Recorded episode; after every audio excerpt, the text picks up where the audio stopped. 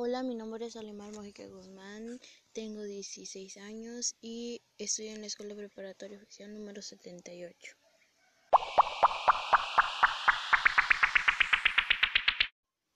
Pregunta, ¿es lo mismo calor y temperatura?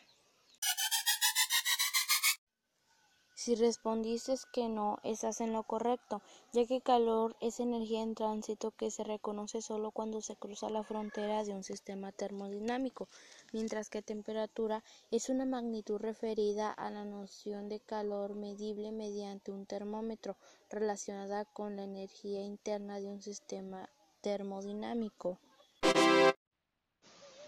Gracias por su tiempo. Hasta la próxima.